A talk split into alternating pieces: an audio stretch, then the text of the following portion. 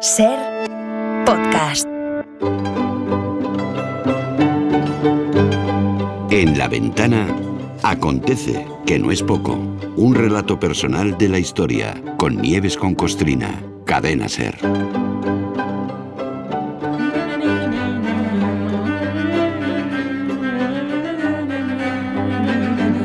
Hola Nieves, buenas tardes. Buenas tardes, ¿Qué Carla. tal? Muy bien. ¿y Hoy tú? en nuestro paseo, bien. Hoy en nuestro paseo diario por la historia toca una de papas, que no de papas. Bueno, podría- bueno, da igual. De, de- de papas.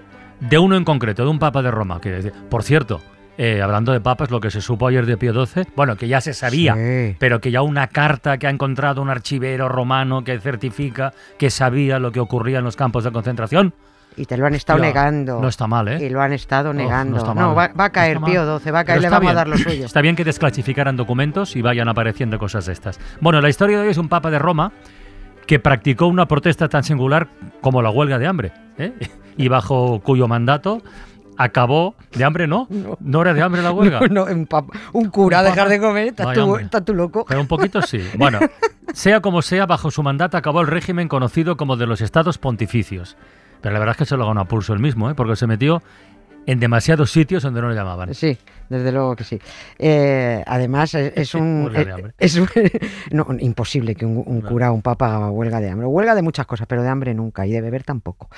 Eh, hemos hablado algunas veces de este papa con nombre de pastelito. Por cierto. De, de IX, que este hombre no paraba de pisar charcos. Fue el que ordenó que todo el mundo se creyera sin discusión, eso que llaman dogma, que una doña llamada María era la única humana que nació libre del Mm. pecado original, que fue concebida sin mácula y que a su vez luego fue la madre que parió al otro sin mácula. Pero eso ya venía de atrás, ¿no? Inmaculada. Él, digamos, lo Claro, institucionalizó. sí. Claro, este, este lo de dijo la Inmaculada Concepción, esto no hay quien lo discuta, pero vamos, todavía se lo siguen No. discutiendo dentro de su propia empresa. ¿eh?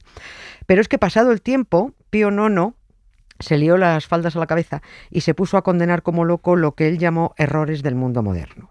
O sea, todo lo que a él no le venía bien, que viene a ser la libertad intelectual, el racionalismo, la democracia, la separación de la Iglesia y el Estado y la libertad de culto. Bueno, Sí, claro, a esto le venía fatal. Si lo decimos al revés, Pío IX exigía que la Iglesia dirigiera la política de las naciones, que las personas no pensaran libremente, que el pueblo no pudiera elegir a sus representantes, que la razón no se empleara en adquirir conocimientos y que nada de elegir religión ni ser ateo, que qué va a ser eso. pues con su pan se lo coma, ¿no? Claro, efectivamente, sí.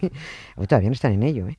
Eh, En realidad, en su encíclica, porque todo eso lo plasmó en una encíclica, en una encíclica por la que medio mundo le mandó al carajo, condenó no solo esto que hemos citado, sino condenó 80 errores. No contento con esto, que es a lo que vamos, pasados unos años de esto, el Papa Pisacharco se marcó otra de las suyas diciendo que declaraba dogma la infalibilidad papal. Dicho más fino, te tienes que creer por pantalones que cuando un papa dice que esto es así, es que esto es así. Y a lo que voy es que justo dos meses después de esta última chulería papal, el 20 de septiembre de 1870, las tropas del Estado italiano tomaron Roma y le dijeron al papa, te vamos a dar a ti infalibilidad, ven para acá. Se te han acabado los estados pontificios. Desde hoy los papas os quedáis en vuestro sitio, en San Pedro y Roma para los italianos. Bueno, bueno, bueno. El mosqueo que se pilló el hechicero infalible. Pero le da igual. ¿eh? Se quedó sin Roma como se quedó sin abuela. Arrivederci Roma. Adios. Goodbye. Au revoir. Llevo la nostalgia de tu cielo, de tu dulce vino de Castelli, como vuelo el verde de los pinos. A ver, esto de los estados pontificios, eh, contamos lo que eran antes para saber lo que tenían y lo que perdieron Sí, o lo que hacemos. A Sí, ver. vamos a recordarlo. Venga. sí. El reino terrenal de los papas empezó, mm, ya lo sabemos todos, esto empezó en un pesebre, que fue la primera sucursal, creció mucho, menguó luego hasta quedarse en nada y volvió a crecer un poquito a- hasta lo que conocemos ahora. Ahora es el estado más pequeño del el mundo, Vaticano. el Vaticano, Sí, sí. efectivamente. Era un estado chicle, ¿no? Es el, el, Vaticano es el residuo de los antiguos estados pontificios en donde reinaban los papas con sus tierras, sus vasallos, sus ejércitos y bueno, pues todos con todos los avíos de, de los grandes señores feudales. Llegó el momento en que aquellos estados pontificios, tan extensos en otros tiempos, quedaron reducidos a la ciudad de Roma, a toda la ciudad de Roma, con todos sus romanos dentro. Hasta que, por poner un poquito de contexto. Italia, aquella bota formada por un follón de territorio, Sí, porque sí, había sí. ducados por allí, una república por allá, un condado más arriba, otro reino por el otro lado, los estados pontificios por el suyo, que era un follón impresionante. Bueno, todo eso a base de mucha bronca, Bronca y guerra, y claro. muchas guerras, a veces entre ellos y a veces porque pasaba por allí Napoleón, bueno, todo aquello empezó a reunificarse. Y en el siglo XIX se da lo que en, en el cole enseñaban como el risorgimento, que consistió en acabar con aquella Italia repartida entre franceses, austriacos y papas.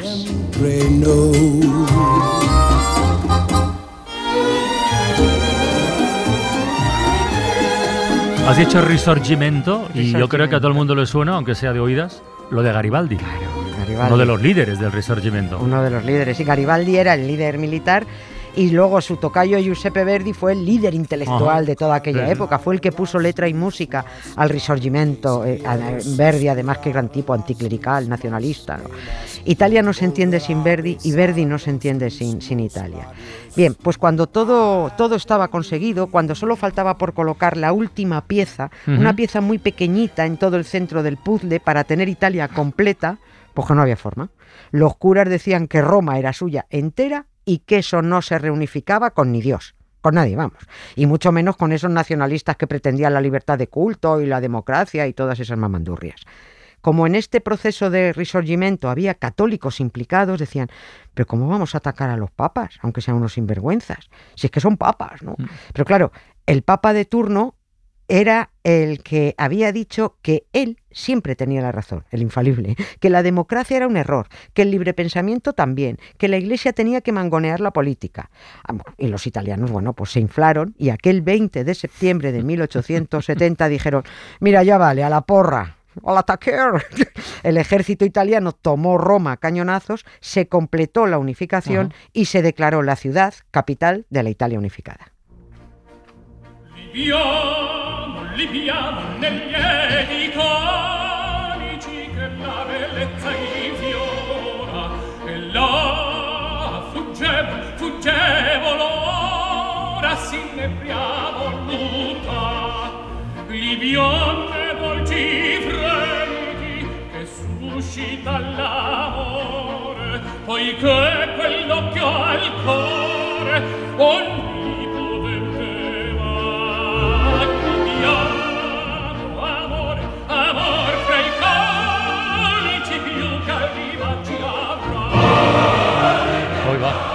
Oye, y, y el Papa Pío IX, ¿cómo reaccionó? Además de mal, quiero decir. Madre mía, cómo un reaccionó, inenarrable cómo reaccionó este hombre. Ah, Excomulgó a todo el gobierno italiano, se encerró, le retiró la palabra al mundo, le negó a los de su club la bendición Urbi et Orbi. Esta es la huelga que hizo, dijo, me declaro en huelga y Ah, no os doy la bendición. no, eso es lo que pensaba que era huelga de hambre, ¿no? No, no, no, hambre no, hambre no, no, le de- no os doy las bendiciones, me declaro en huelga. Vamos, no, este no se hizo el Arakiri porque no era japonés, pero si no también. Mira que tenemos en la historia papas que han sido de todo, con todos los vicios Mm, y que han sí, hecho sí, las mayores sí. barrabasadas. Tenemos papas dimitidos, asesinados, los tenemos mujeriegos, homosexuales, con hijos, con tres novias a la vez. Pero un papa que se declare en huelga y se encierre. Ujú. Pío IX, ¿no? Pío IX. No volvió a salir de San Pedro y en ese plan siguieron los cuatro papas siguientes, encerrados y en huelga de bendiciones. Como ya ves tú, como si el mundo se fuera a parar porque estos señores no salieran al balcón a hacer sus magias, urbi et orbi, ¿no? 60 años estuvieron los papas encerrados y mosqueados. No le, tranquilos que no le faltaba de nada allí dentro, ¿eh? Seguían bien bebidos, bien comidos, bien surtidos de niños, de novias, de novios, tenían de todo. Oye, y por pura curiosidad, ¿alguno de los papas intentó desatascar el conflicto? Mm. ¿Lo intentó en serio, quiero decir? En, a ver, en serio, en serio, mm, no. Intentar, intentaban hacer ahí algo, pero es que los papas son poco de negociar. Dios habla por su boca y hay que hacer lo que ellos dicen porque es lo que manda Dios. Cuando cascó Pío IX, el siguiente papa fue León XIII, que había participado en la redacción de aquella loca encíclica que condenaba lo que ellos llamaban errores del mundo moderno. Sí se percató este tipo, eh, León XIII, de que el, el mundo seguía discurriendo fuera y a su bola, por mucho que ellos dijeran tener la razón, e intentó suavizar un poquito la encíclica, porque además, y respecto a aquella, aquella encíclica contra la libertad de culto, la libertad de pensamiento, lo- lo- algunos países es que habían prohibido que se publicara, porque es que Mm. esa encíclica atacaba directamente los principios en los que se basaban las constituciones de- Claro, de- por los claro, que se claro. regían, ¿no? Otras naciones, la verdad es que se lo tomaron a guasa, dijeron, bueno, tú di lo que quieras, que yo haré lo que me dé la gana. Y le dijeron al Papa que se tomara un. En otros lugares llegó a haber enfrentamientos violentos. Esta gente siempre provocando malos rollos. Los curas no entendían que el mundo ya era otro, como María Jiménez, el mundo ya era otro, y que no, no se podía lanzar aquella bomba de relojería sin medir las consecuencias. Así que el mayor y más difícil trabajo vino después. Hubo que, que preparar toda una estrategia para explicar que, en fin, hombre, que la encíclica solo era una reflexión, que las cosas no debían de entenderse al pie de la letra, que había muchos matices, que eran metáforas, hombre, metáforas, como la novela bíblica, todo eso son metáforas, ¿no? Yo no sé si en algún momento Pío IX llegaría a pensar para sus adentros eso de madre mía la que he liado.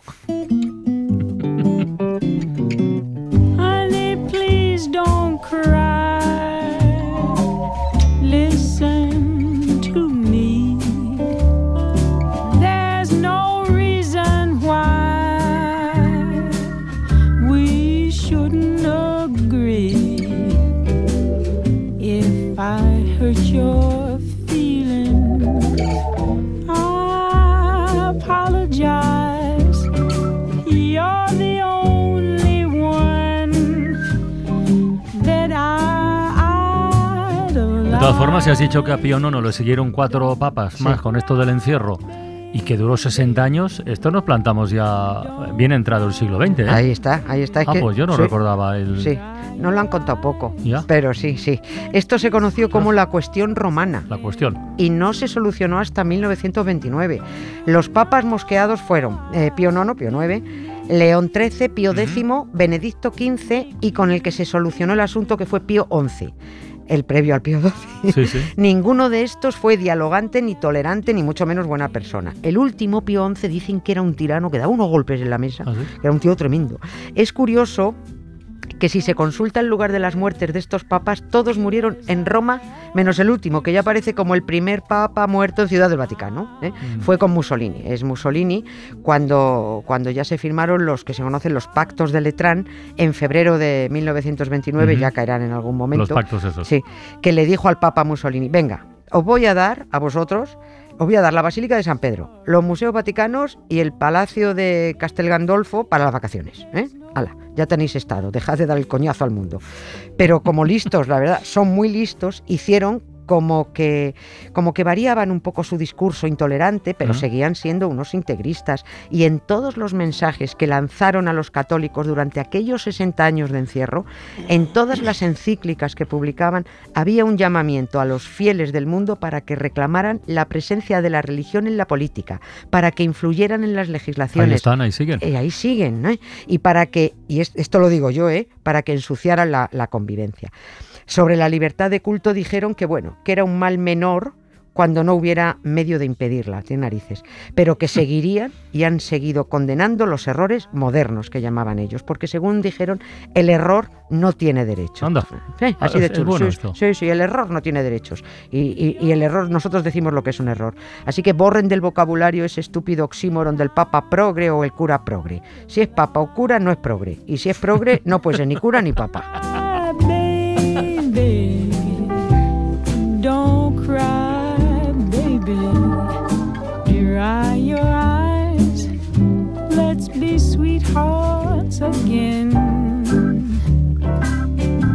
Pues esta ha sido nuestra historia de papas, que no de papas.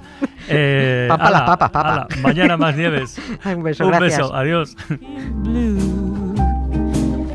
Honest, I'll never do it again. Won't you forgive? Won't you forget? Do as I ask you to. Para no perderte ningún episodio, síguenos en la aplicación o la web de la SER, Podium Podcast o tu plataforma de audio favorita.